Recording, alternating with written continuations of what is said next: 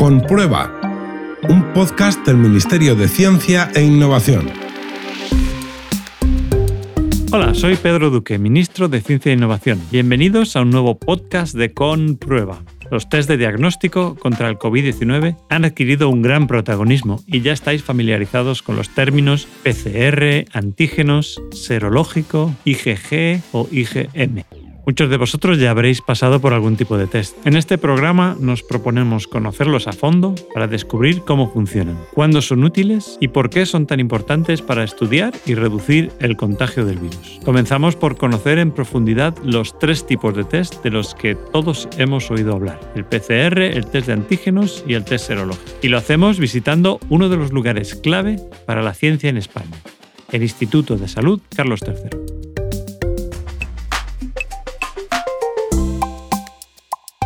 Hola, soy el profesor Manuel Cuenca Estrella, subdirector general del Instituto de Salud Carlos III. ¿En qué consiste un PCR? La técnica de PCR está basada en dos características eh, fundamentales de los ácidos nucleicos. En primer lugar, que los ácidos nucleicos están formados por nucleótidos, adenina, guadina, citosina, que se hibridan siempre unos con otros de una manera estable.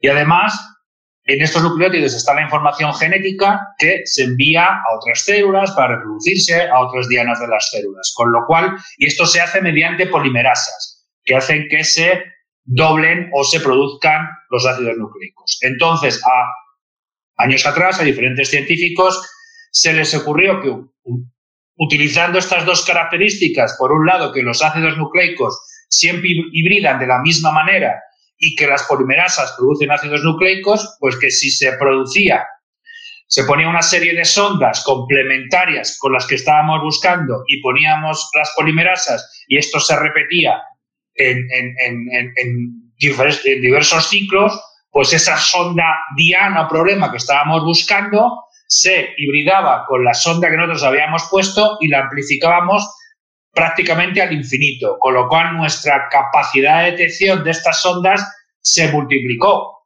Esto le dio el premio Nobel a científicos españoles como Severo Ochoa y grandes premios a otros científicos como Margarita Sala, ¿no? el, CSIC. Los test PCR en el caso del COVID-19. En el caso del COVID, lo que se busca son unas secuencias del RNA viral que son específicas y que no te puedes confundir con otro.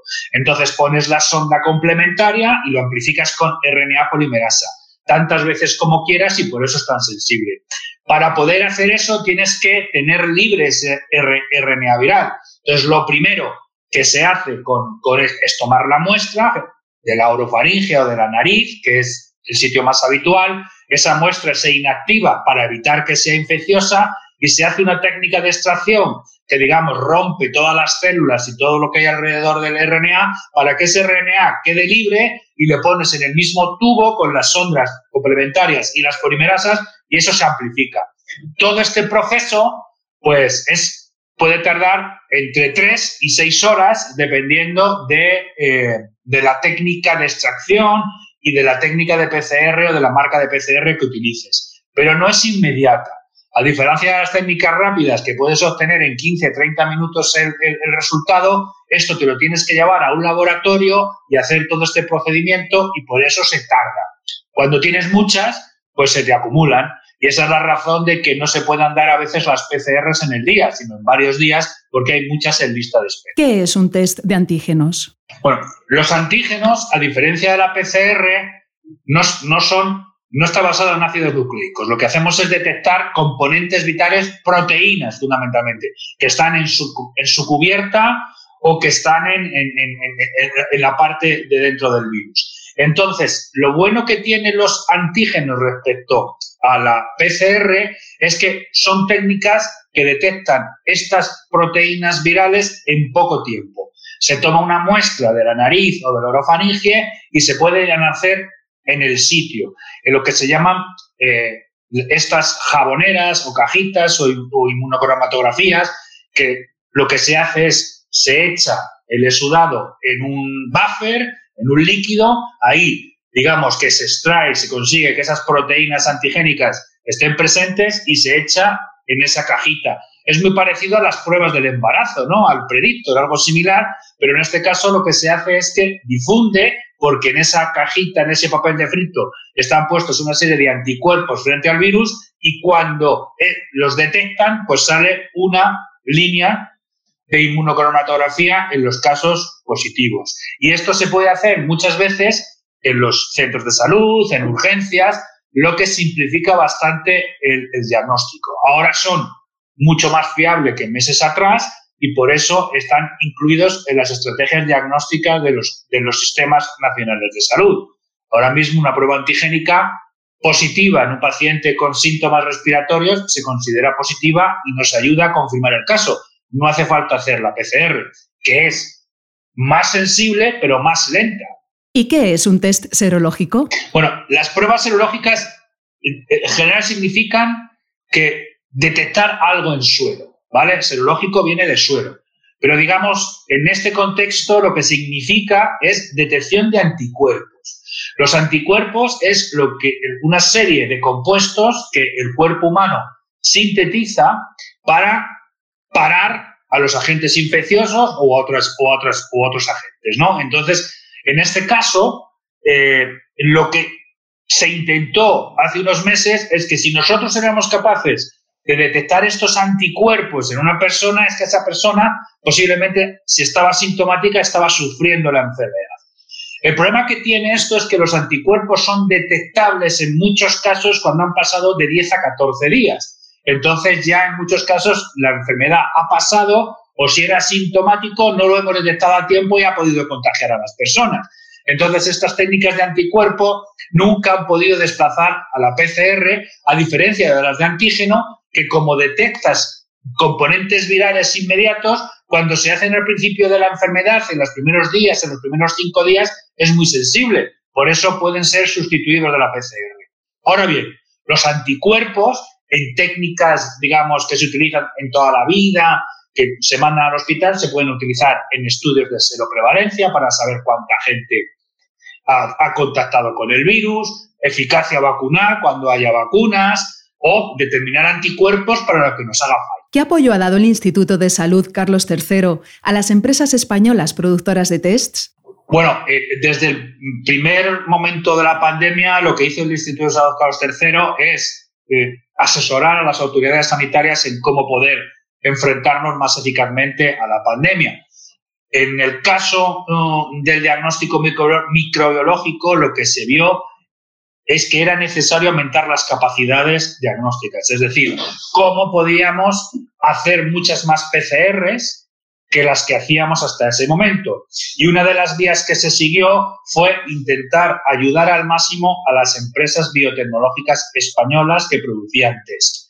Y una de las cosas que se hizo era, una vez que tenían desarrollado el prototipo, eh, aquí se desarrolló un panel de controles positivos y negativos y entonces hacíamos pruebas con estos prototipos. Y si superaban una serie, digamos, de límites, pues les ayudábamos a que obtuvieran la licencia de eh, técnica de diagnóstico clínico y que se pusiese a disposición del Sistema Nacional de Salud. Mm, quiero decir que este programa sirvió para que ahora mismo las empresas españolas puedan estar produciendo más de 5 millones de test PCRs a la semana. ¿vale? Muchos de ellos se utilizan en España, pero otros muchos también se exportan, lo que sin duda es una gran noticia, ya que eh, se están generando gran cantidad de digamos, de, puestos de trabajo y de importancia y relevancia de nuestras empresas en el extranjero. También eh, hemos ayudado en la validación de empresas no españolas, que cuando vieron que nuestro programa funcionaba con bastante rapidez, se, sumaron a él. Y, y también ahora, cuando se han desarrollado técnicas de anticuerpos y de antígenos, también hemos utilizado, digamos, estas técnicas de validación para poder ofrecerlas de manera fiable a los centros sanitarios donde se hace el diagnóstico.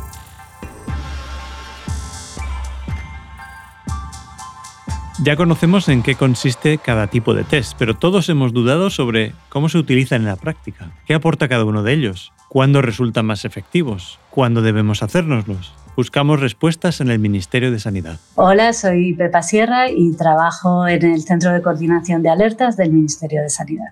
¿Qué test está indicado cuando tengo síntomas? Todas las recomendaciones, tanto sobre los test que hay que hacer como todo lo relacionado con el diagnóstico, con el seguimiento y con la vigilancia de los casos, se está revisando constantemente desde el inicio de la pandemia y se está revisando en un grupo técnico que se llama Ponencia de Alertas, que lo coordinamos desde el Centro de Alertas y en el cual participan todas las comunidades autónomas y algunas otras instituciones como el Carlos III. Todo lo referente a qué test están indicados en qué momento, en qué personas se encuentran esta estrategia, que es además un documento vivo, que estamos constantemente revisándolo y entonces en este momento lo que indica esa estrategia y lo que está indicado para la población que tiene síntomas compatibles con coronavirus son dos tipos de, de pruebas de detección de infección activa. Una de esas pruebas es la prueba rápida de detección de antígenos y la otra es la famosa PCR. Ambas pruebas en este momento se consideran válidas para utilizar en una persona que tiene síntomas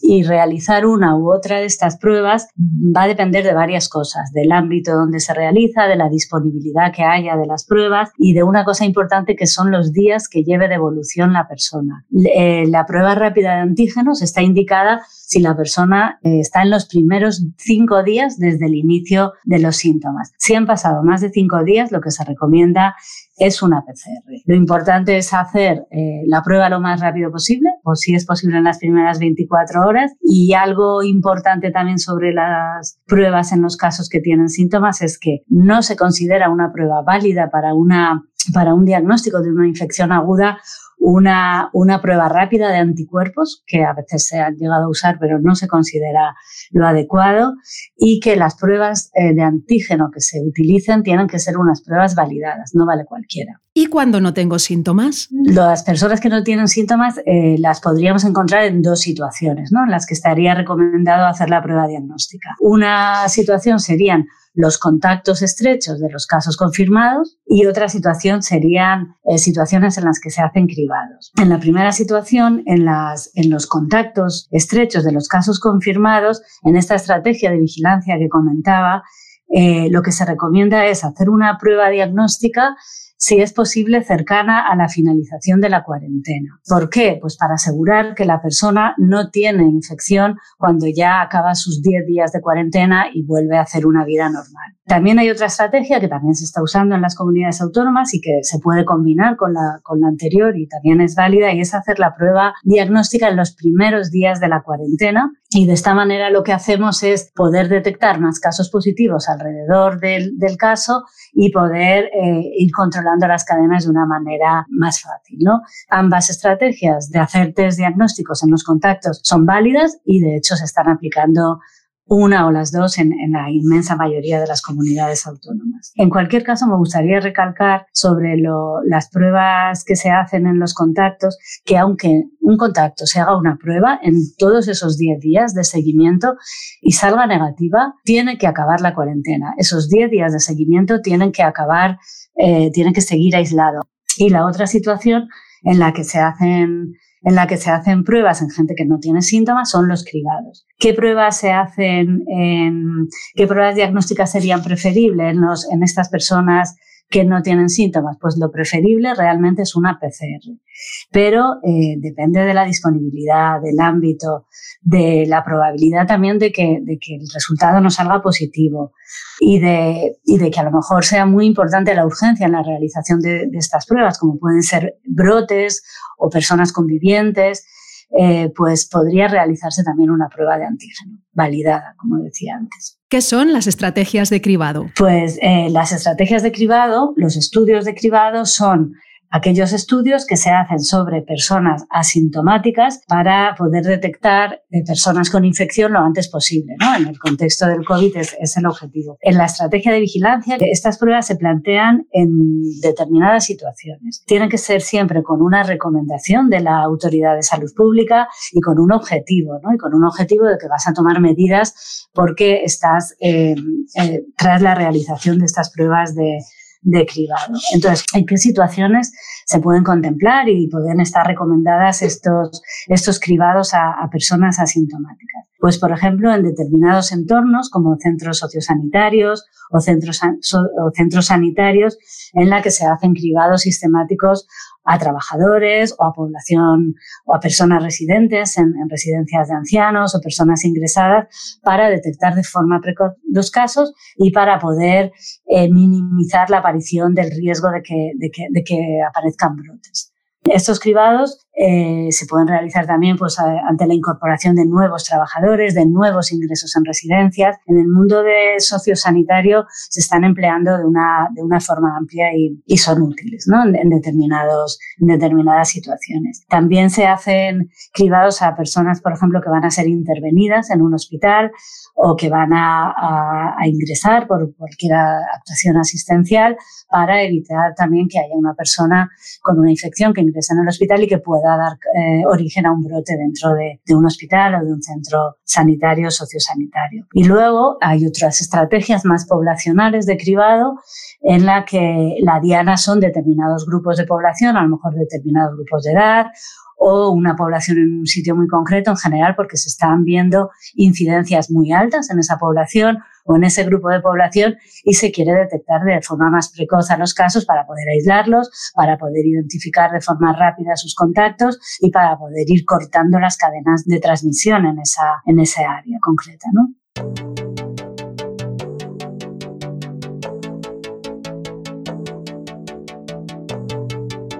A lo largo de la pandemia se han producido grandes avances, no solo en conocimiento, también en capacidad de producción y distribución. Al principio la producción y la distribución supusieron un gran reto que hemos solucionado en gran medida con la colaboración público-privada, en la que jugaron un papel fundamental el Instituto de Salud Carlos III, el CEDETI y las empresas biotecnológicas españolas. Hablamos con ellas, nos dirigimos a SEBIO, la Asociación Española de Bioempresas. Ana Polanco, presidenta de la Asociación Española de Bioempresas, ACEBIO. ¿Cuál es la posición en el mercado de las empresas españolas que fabrican tests? El diagnóstico está siendo sin duda una de las herramientas fundamentales para la gestión de esta pandemia, como lo están siendo también los tratamientos eh, y las vacunas. Aún no se han publicado datos completos y exactos para la producción de pruebas diagnósticas pero sí que sabemos que España dispone eh, tanto de herramientas humanas y logísticas para que esa capacidad de producción esté entre las primeras del mundo.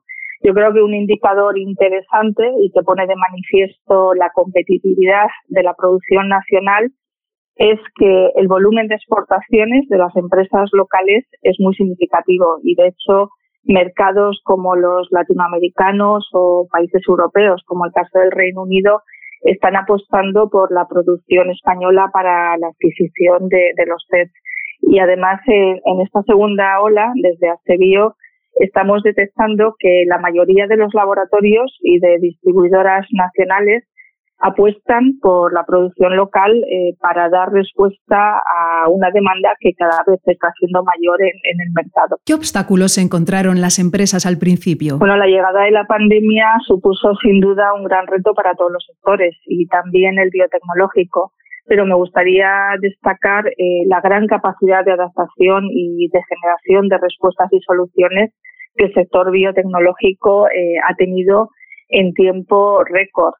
Eh, a modo de ejemplo, empresas y entidades del sector eh, se eh, reorganizaron las capacidades tanto logísticas como de recursos humanos para adaptarse a esta situación y además lo hicieron sacrificando incluso la producción propia.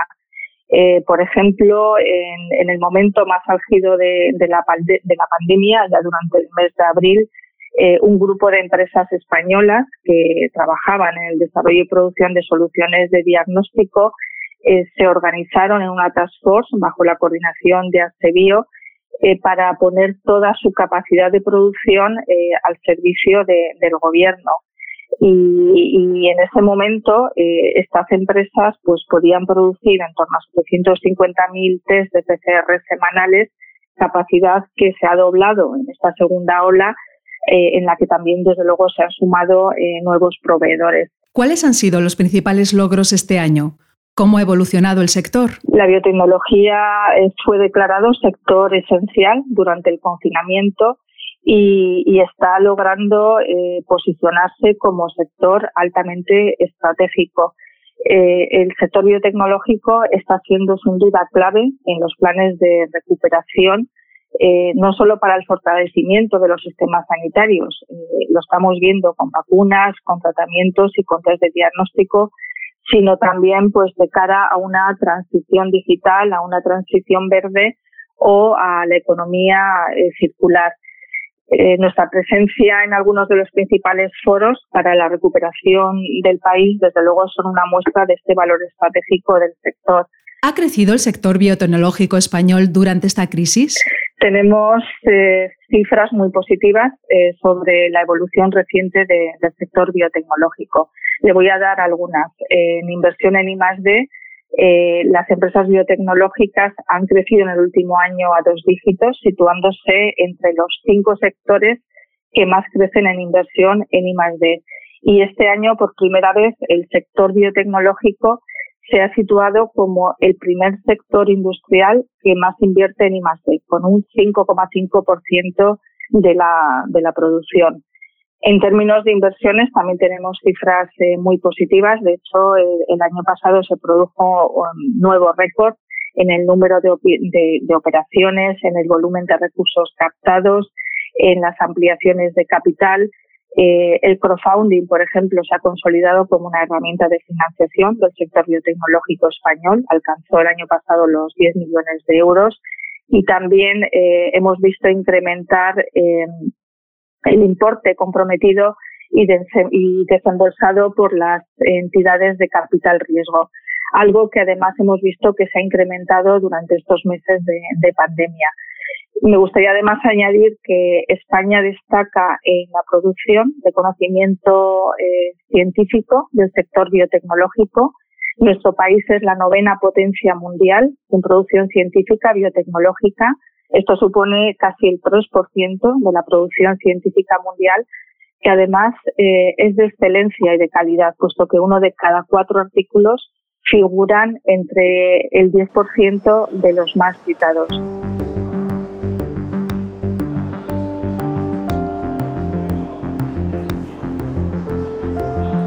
En los últimos meses hemos avanzado mucho, pero nunca es suficiente. Nuestros investigadores siguen trabajando para mejorar el proceso de diagnóstico del COVID-19, una de las claves para controlarlo. Hablamos con una de las científicas que trabaja en nuevos test más rápidos y fiables, Laura Lechuga, Premio Nacional de Investigación 2020. Hola, soy Laura Lechuga, profesora de investigación del CSIC y jefe de grupo en el Instituto Catalán de Nanociencia y Nanotecnología. ¿Cuál ha sido la principal dificultad para diseñar los tests para esta enfermedad en concreto? La primera dificultad ha sido entender los reactivos necesarios para poder hacer los tests y estos reactivos están relacionados con el virus. Con lo cual, como es un virus nuevo, pues la primera dificultad ha sido conseguir los reactivos necesarios para ah, poder montar los tests. ¿Qué nuevas tecnologías se están estudiando? Bueno, se están estudiando nuevas tecnologías que te permitan hacer un análisis fuera de, un entorno de laboratorio, es decir, unas tecnologías que te permitan hacer un análisis muy rápido, pero al mismo tiempo muy fiable. Y principalmente se están utilizando tecnologías ópticas, se utiliza luz para esta medida y tecnologías de biosensores, que son dispositivos que te permiten hacer esa medida, como decía, rápida, fiable eh, y además utilizando una mínima muestra del, paciente, ¿no? Son solo unas muy poca cantidad de saliva o, muy poca cantidad de su, de su lavado nasofaringeo. ¿Qué podemos esperar en los próximos meses? Lo que podemos esperar eh, es que estemos ya terminando ¿no? los test que se han comenzado, los diferentes dispositivos que se están haciendo aquí con tecnología española, porque como, como sabéis, casi toda la tecnología pues, se está comprando fuera, toda la tecnología de diagnóstico me refiero, y entonces ahora en los próximos meses estamos ya esperando eh, ver que las nuevas tecnologías que se están desarrollando en el país eh, se están ya validando clínicamente con nuestras clínicas, eh, por ejemplo, las que nosotros desarrollamos en nuestro caso, y después de esta validación podrían estar ya listas para hacer esta transferencia y esta posible comercialización.